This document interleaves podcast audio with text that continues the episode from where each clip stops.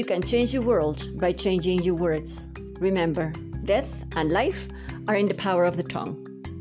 Joel Osteen. I want to welcome you to this podcast through this quote.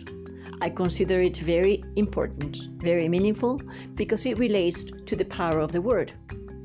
And this is the main sense of the purpose of this podcast. And also, what follows is related to why this podcast is named The Keystone. Here we go. The process of communication is very magnificent. It requires that all your senses be connected in order to communicate with someone. It starts with someone's mind, who creates an idea. That idea is transferred into words to someone. That someone processes the information, interprets it, and generates a new idea.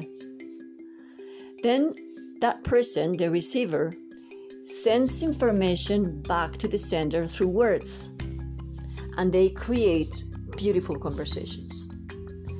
They go back and forth with the information through words. So it means that the words is what really matter in the conversations, in the process of communication. It's like the keystone on a bridge. The keystone is that beautiful stone, the one that connects one side of the bridge to the other side. If that keystone is not well connected, well placed, the bridge falls down. The same thing happens with the communication. If the communication is not well structured through words, if those words are not placed correctly, the communication collapses. Let me tell you something very important nowadays. People cannot communicate well many times. And unfortunately, it has happened that many people have been into spending a lot of time using their electronic devices. And then, because of that, people forget how to communicate face to face with others. The electronic devices, when they are used in an extreme way, exaggerated and very badly, people become selfish. Selfishness make people feel lonely, and loneliness bring people to suffer depression. Depression nowadays is one of the longest disability in the world for people. It creates a devastation in the life of someone. Many people who suffer from depression, from depression, they then suicide. And that is really, really sad.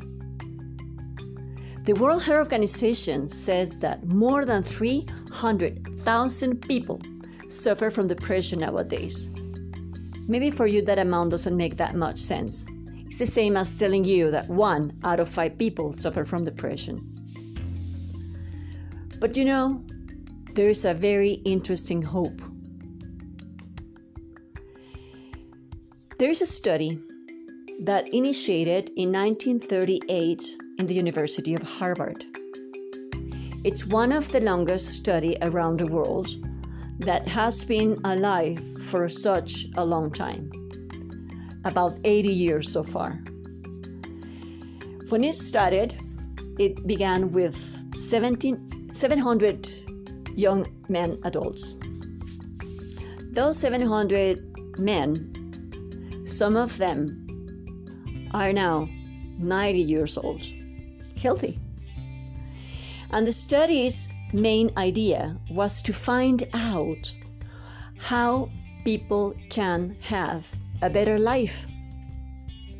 Robert Waldinger, the one that now is the fourth director of that study, says that the millennials think that the answer for that question of how can people live better?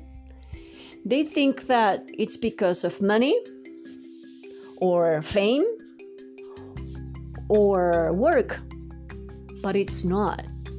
They have found through years that the best response for that question, what can make someone have a better life, is close relationships strong relationships, embraced ones.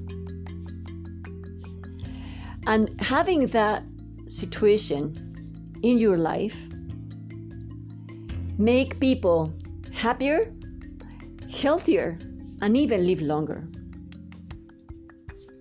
Isn't that amazing? So let's consider that. We need to be close to people. We need to be very connected more than with electronic devices. Now that we have uh, this problem of the COVID 19 virus, people are having another health problem, mental health problem called anxiety. People don't know what to do inside their homes. They desperate. They want to go out somehow. They want to do something different. They can't stand being inside home. Their creativity doesn't flow because they keep connected with the electronic devices.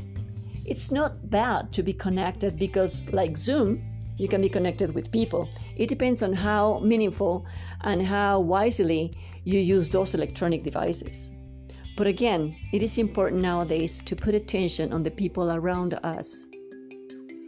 I want to give you four different pieces of advice in order to get away from anxiety or depression.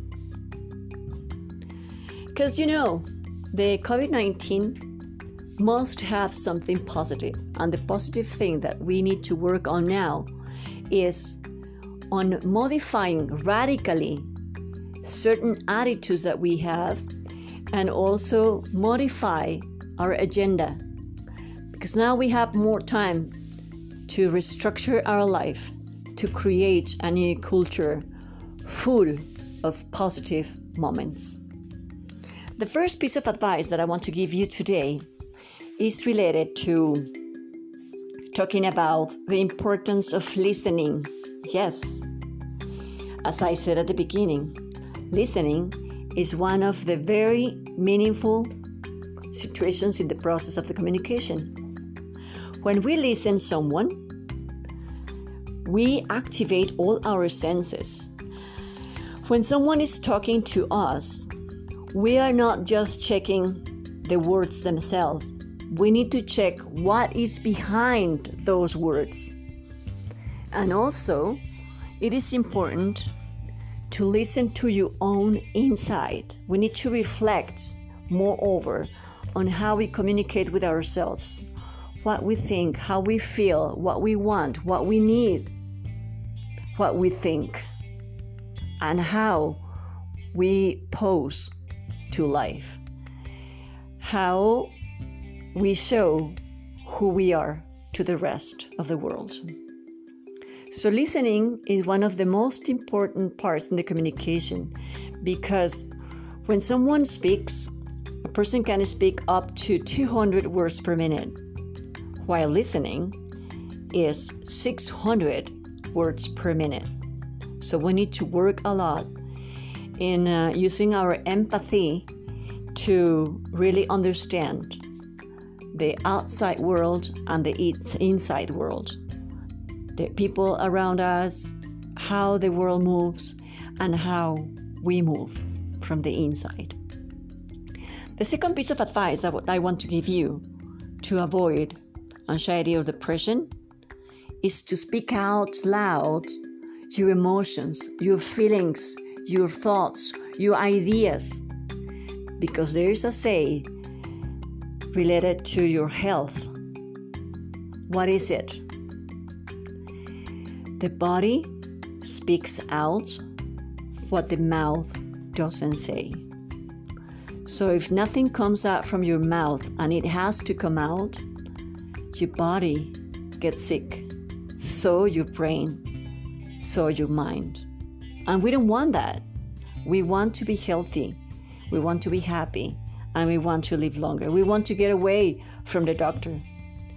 The third piece of advice is to invite you to read. Go ahead and find one interesting book for you. I'm sure that the content is going to give you so much knowledge, so much experience from someone else. that will increase, that will give you more vocabulary, will give you a better opportunity to take decisions, to feel better, and also to exchange information with someone else that you consider interesting. And because of that, you can help others.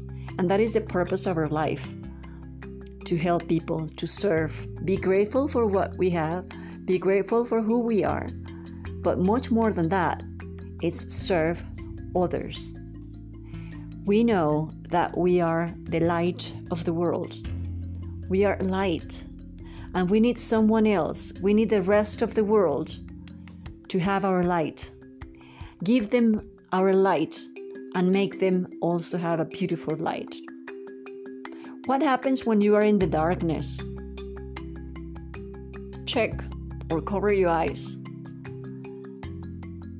It's not very nice, the feeling, because you can't see anything or you cannot have a very strong direction if you want to move from one side to another. So, even if the light is very little,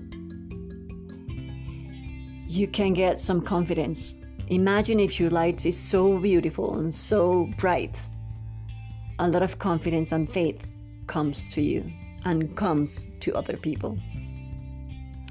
And the fourth piece of advice, which is the one that you need to consider, that you need to balance, is how much time in a day you spend plugged to the electronic devices and how much time you spend with your loving ones. Make up a decision how you want your life. As I said, I did not invent it, it's already researched. Close, strong, and embrace relationships make people feel happier, healthier, and live longer. So then these four pieces of advice, that balance that you're gonna make, also consider what your keywords are and bring them alive. Bring your keywords alive. Make people feel happier, healthier, and make them live longer. Check on what you have done lately related to the people around you or people that are not that close to you now, that you have not been in touch for a while. Let's go and go and look for those people or that specific person that you haven't talked for a while. Go and call her. Go ahead. Or go and call him. Whoever he is or she is. You're going to make that person so happy. And keep smiling we will talk about the importance of smiling, the importance of having a good sense of humor in the next part. So far, my invitation is also to forgive completely. If you have fought with someone, go ahead, call him or call her. Nothing happens now. It's better to have good relationships with everybody. Go ahead, call him or call her right now or at the best moment that you consider it could happen. Surprise people, surprise your friends, surprise your relatives, surprise someone, and make that someone be better, be happier, healthier, and help live longer. I'm sure we're gonna be away of being sick or be, of being depressed and of being anxious. God bless you and we will continue the next week. Have a good day. Bye.